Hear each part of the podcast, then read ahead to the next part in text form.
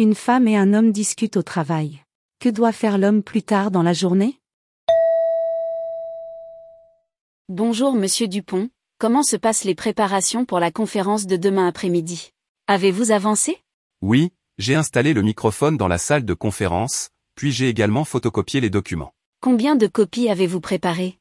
50 copies c'est suffisant, n'est-ce pas? Eh bien, c'est le nombre de personnes qui ont postulé, mais il pourrait y avoir d'autres personnes qui viennent le jour même. Alors, préparez 60 copies juste au cas où. Veuillez le faire avant la fin de la journée s'il vous plaît. D'accord. Concernant les bureaux et les chaises dans la salle de réunion, la disposition est la même que lors de nos réunions habituelles.